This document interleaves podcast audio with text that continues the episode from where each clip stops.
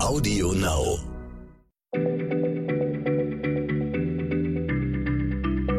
Schneller Schlau, der kurze Wissenspodcast von PM.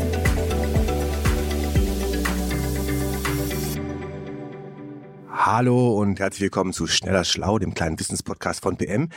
Mein Name ist Jens Schröder. Ich habe mir heute einen der vielen Physiker meines Vertrauens eingeladen. Hallo, Johannes Kückens. Moin. Ja, weil ich eine Frage habe, die erstmal unphysikalisch daherzukommen scheint, aber von der ich vermute, dass sie physikalisch beantwortbar ist. Also, es geht um den Frühling, der ja schon da seit ein paar Wochen jetzt da ist. Die Natur erstrahlt in unglaublich bunten Farben, gelb, orange, rot, grün. Aber mir ist aufgefallen, blau ist eher selten. Klar, es gibt Kornblumen später im Jahr, Enzian, vergisst man nicht und so weiter. Trotzdem, blaue Farben sind in der Natur eher selten, in der Tierwelt noch seltener. Blaue Säugetiere gibt's ja gar nicht. Der Blauwal ist nämlich gar nicht blau, überraschenderweise. Nee, der ist grau. Ja, genau. Und Insekten und Vögel, da ist die Farbe blau auch eher die Ausnahme. Äh, und über die Gründe dafür möchte ich gerne mit einem Physiker sprechen. Johannes, sag mal, wie macht jetzt die Natur überhaupt Farben und wieso so wenig blau? Ja, super spannende Frage. Also die Natur nutzt zwei ganz unterschiedliche Verfahren, um Farben zu erzeugen. Also Pflanzen sind da vor allem hervorragende Chemiker. Die nutzen komplizierte Moleküle für ihre Farbenvielfalt. Vögel und Insekten, aber das sind eher ja, physikalische Trickser, könnte man sagen. Also die nutzen die Physik, um ihre Farben zu erzeugen. Ich würde aber sagen, lass uns mal bei den Pflanzen anfangen und dann arbeiten wir uns ins Tierreich so langsam vor. Hm? Okay, gute Idee. Die häufigste Farbe bei Pflanzen ist ja wohl äh, vermutlich grün. Eindeutig. Dann können wir doch mit grün erstmal anfangen. Ja, genau. Grün sind ja die Blätter und die Blätter sind ja sowas wie die Solarzellen der Pflanzen. Also da wird die Photosynthese drin gemacht und da passiert ja Folgendes, dass die Energie des Sonnenlichts am Ende in chemische Energie umgewandelt wird und dann in Form von Zuckermolekülen gespeichert wird, um dann später verwendet werden zu können von der Pflanze. Und äh, dafür kann ein Blatt aber nur das blaue und das rote Licht aus dem Farbspektrum der Sonne nutzen. Die, die Sonne schickt ja quasi alle Farben zusammen. Also da ist blaues Licht drin, grünes Licht, rotes Licht und zusammen ergibt das dann das weiße Licht oder einfach das Licht, so wie wir es kennen, ne? Ja, genau. Wobei natürlich Farbe jetzt eine Interpretation von unserem Gehirn ist. Also Physiker sprechen daher lieber von Energie statt von Farbe. Also jeder Farbe entspricht dann ein bestimmter Energiebereich des Lichts. Mhm. Wir können Licht ja verstehen als einen Strom von Teilchen, die nennen wir Photonen. Und die Photonen des blauen Lichts haben dabei eben die größte Energie in diesem sichtbaren Licht und die Photonen des roten Lichts haben die geringste Energie. Und das Grün liegt genau dazwischen. So, und in den Blättern der Pflanzen, da stecken nun ganz bestimmte Farbstoffe, die heißen Chlorophylle. Das sind, das sind wirklich sehr komplex aufgebaute Molekülstrukturen. Und die sind eben in der Lage, die Photonen, also die Lichtteilchen, aber nur des blauen und des roten Lichtspektrums zu absorbieren. Und was heißt jetzt absorbieren genau? Sind die Lichtteilchen dann in dem Blatt gefangen, wenn die da so eingeschlossen? Nee, das kann man nicht so sagen. Also ein Lichtteilchen trifft jetzt auf den Farbstoff und übergibt dann seine Energie an die Elektronen in diesem Farbstoffmolekül. Das sind ja ganz viele Elektronen außen in der äußeren Molekülhülle sozusagen. Und dabei wird dann ein Elektron im Molekül auf ein, wir sagen, höheres Energieniveau gehievt. Also das Elektron hat dann mehr Energie als vorher. Und das, die Energie stammt von diesem Lichtteilchen und das Lichtteilchen ist dann weg. Das ist vernichtet. Mhm. Und die Energie des Photons steckt dann im Farbstoff und wird dann von da kompliziert weitergereicht äh, für die Zuckerproduktion. Mhm. Grünes Licht aber will das Chlorophyll nicht. Also ah, kein, Moment, kein das, ist doch, das ist doch grün. Genau, aber das ist genau der Witz daran. Äh, es ist deshalb grün, weil das Grün vom Blatt abgelehnt wird, also vom Chlorophyll. Also kein Elektron kann dieses Grün aufnehmen, weil die Energiemenge, die in so einem grünen Photon steckt, diese mittlere Energiemenge sozusagen, die passt nicht zum Farbstoff, der kann damit nichts anfangen. Es gibt kein freies Energieniveau, wo das Elektron hin könnte. Mhm. Und deshalb wird das Grün vom Blatt zurück in die Luft gestreut und kommt dann bei uns im Auge an. Und das Blatt erscheint uns dann als grün. Mhm. Weil das Grün abgelehnt wurde. Okay, und das ist bei allen anderen Farben von Pflanzen ist das dann das gleiche Prinzip? Also wenn jetzt eine Rosenblüte rot ist, dann ist da ein anderer Farbstoff drin, der kann dann eben offensichtlich mit rotem Licht nichts anfangen. Der absorbiert dann vielleicht nur grün und blau und schmeißt das rote Licht zurück zu uns ins Auge. Genau, es gibt neben den Chlorophyll noch viele weitere Pflanzenfarbstoffe, die alle nach dem gleichen Prinzip arbeiten. Also für gelbe, rote, orange Farbtöne gibt's ähm, zum Beispiel die Karotine. Die kennt man ja auch aus den Karotten, die mhm. das Orange der Karotten machen. Genau. So, und jetzt kommen wir mal zum Blau. Das war ja meine Ausgangsfrage. Was ist denn in blauen Blüten drin, äh, bei den äh, Kornblumen zum Beispiel? Die sind ja Kornblumenblau, dem Lied ja. gemäß. Das ist wirklich eine spannende Frage. Da hat man die Antwort auch wirklich erst vor knapp 20 Jahren gefunden. Das Problem bei blauen Farbstoffen ist, dass sie rotes Licht absorbieren müssen. Denn sonst mhm. erscheint es nicht blau. Wenn da noch rot zurückkäme von dem Farbstoff, dann ist es nicht blau, logischerweise, sondern er hat mhm. immer Rotton mit drin. Und rotes Licht ist nun genau das besonders energiearme Licht. Und die Energie ist für die, für die Farbstoffmoleküle eigentlich zu klein, um Elektronen auf ein höheres äh, Energieniveau heben zu können. Ja, aber es gibt ja blaue Blüten. Die müssen das ja irgendwie machen, ja? dass sie rotes ja. Licht absorbieren. Das stimmt, dafür gibt es die sogenannten Anthocyane, so heißen die Farbstoffe, das heißt übersetzt so viel wie Blütenblau. Das, sind die einzige, das ist die einzige Farbstoffgruppe in Pflanzen, die, die, die tatsächlich blau kann. Und nur Landpflanzen können die produzieren, also keine Wasserpflanzen und keine Tiere. Das ist wirklich eine ganz besondere Gruppe.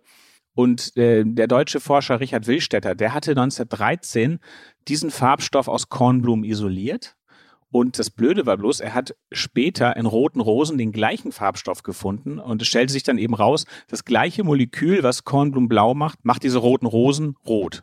Moment, das gleiche Molekül, das Kornblumen blau macht, macht Rosen rot? Das kann ja irgendwie nicht stimmen. Ja, das war tatsächlich ein großes Rätsel und hat man dann erst 90 Jahre später herausgefunden, wie das sein kann. Äh, in Kornblumen sind nämlich jeweils sechs dieser Anthocyanmoleküle und noch sechs andere Moleküle zusammen in einem Komplex vereint. Also die sind sowieso Speichen eines Rades um noch zwei äh, zentrale Metallionen angeordnet, also extrem komplizierter Molekülkomplex. Und das Blau entsteht wirklich erst durch die Kombination dieser vielen Moleküle. Äh, nur dann sind sozusagen Elektronen da, die jetzt Platz haben für die Energie der roten Lichtquanten, um diesen Energiesprung mhm. zu machen und um das rote Licht dann wirklich zu schlucken. Okay, und weil das jetzt so extrem kompliziert ist, sagen die allermeisten Pflanzen, nee, mache ich nicht, ist mir zu anstrengend und ich brauche gar kein Blau, ich mache lieber andere Farben. Deswegen ist Blau so selten. Genau, weil je komplizierter die Chemie, desto mehr Arbeit ist es ja für den Organismus, den Farbstoff zu produzieren. Also man könnte eigentlich denken, dass die Natur extra blau vermeidet, um Energie zu sparen, ja. Und Tiere können diesen Farbstoff gar nicht produzieren. Insekten und Vögel müssen deswegen eben sich auf andere Tricks zurückziehen. Aber, aber was heißt jetzt Tricksen? Der Pfau zum Beispiel mit seinem blauen Hals äh, oder Schmetterlinge, das sind ja doch echte Farben. Die machen ja blau. Ja, kommt ein bisschen darauf an, was du jetzt mit echte Farben meinst. Äh, also Tiere erzeugen Blau jetzt tatsächlich fast nie mit Farbstoffen, sondern mit ausgefuchsten Oberflächenstrukturen. Und deshalb nennt man diese Art von Farbe auch Strukturfarbe.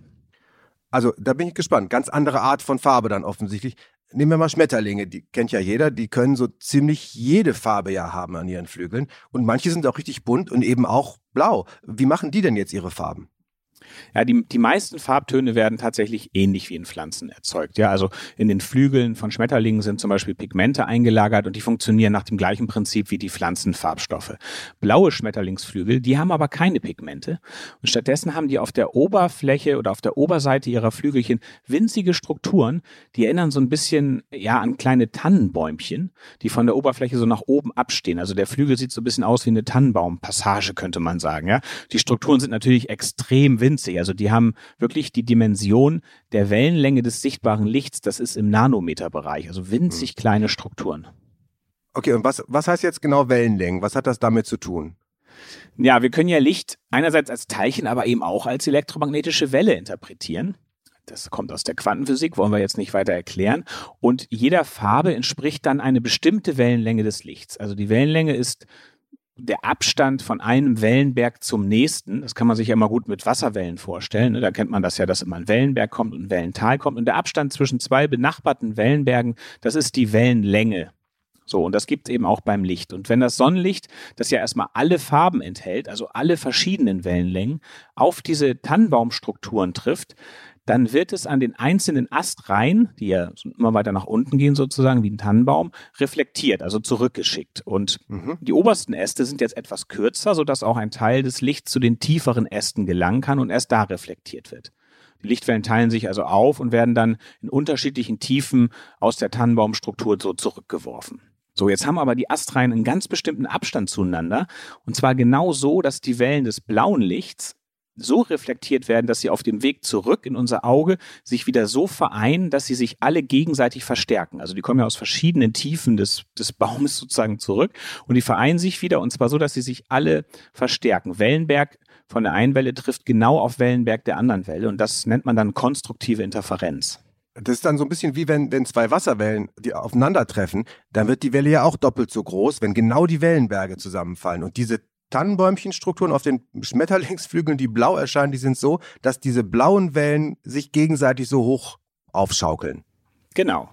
Und es gibt aber eben auch genau das Gegenteil. Wenn jetzt ein Wellenberg auf ein Wellental trifft, dann können sich die Wellen gegenseitig auslöschen und die Farbe verschwindet sozusagen. Und es gibt noch die Zwischentöne, wo die Wellen so zusammentreffen, dass sie sich jetzt weder verstärken noch, noch ganz auslöschen.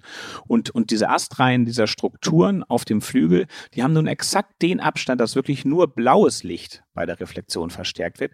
Die anderen Farben, also die anderen Wellenlängen, da kommt es mit den Abständen nicht hin, dass sie verstärkt werden. Mhm. Also das ist der physikalische Trick, mit dem manche Tiere, Schmetterlinge zum Beispiel äh, blau erzeugen, ohne einen Farbstoff dafür zu verwenden, nämlich mit der Struktur. Also mhm. alle anderen Farben werden im Vergleich zu Blau abgeschwächt oder sogar ganz ausgelöscht. Nur das Blaulicht wird verstärkt und zurückgeworfen. Und unsere genau. Augen sehen blaue Flügel ganz ohne Farbstoff. Grandios eigentlich, ne? Ja, und es gibt auch noch viele andere Strukturen, außer dieser Tannenbaumstruktur, die eben auch das Licht dann ganz bestimmter Farben verstärken. Vögel haben das zum Beispiel mit ihren Federn hingekriegt, die sind nochmal komplexer aufgebaut. Und ähm, man erkennt solche Strukturfarben eigentlich oft an dem oder eigentlich immer an diesem metallischen Glanz und daran, dass sich die Farbe immer so ein bisschen ändert, wenn man den Blickwinkel auf die Oberfläche auch ändert. Dann, dann schauen mhm. wir ja auf das Licht durch einen anderen Winkel. Das hat, ist dann etwas schräger eingefallen auf die Struktur und hat deshalb etwas längere Wege durch die Strukturen dann nehmen müssen. Und damit werden auch ein bisschen verschobene Wellenlängen verstärkt, sodass wir eben auch wieder leicht verschobene Farben sehen. Also, wenn es in der Natur metallisch glänzt, wie zum Beispiel am Pfauenhals, dann ist es eine Strukturfarbe äh, und blau ist eben oft so. Und wenn es äh, eher äh, gesättigt ist, dann sind es öfter eben diese Pigmentfarben, die mit Farbstoffmolekülen arbeiten. Aber das machen sie eben selten mit blau. Tolle Folge, äh, hat mir echt Spaß gemacht heute, sehr viel gelernt. Äh, war ein bisschen länger als sonst, aber ich glaube, es hat sich gelohnt. Lieber Johannes, vielen Dank. Gerne. Und bis nächstes Mal. Ja, bis nächstes Mal. Tschüss. Schneller Schlau, der kurze Wissenspodcast von PM.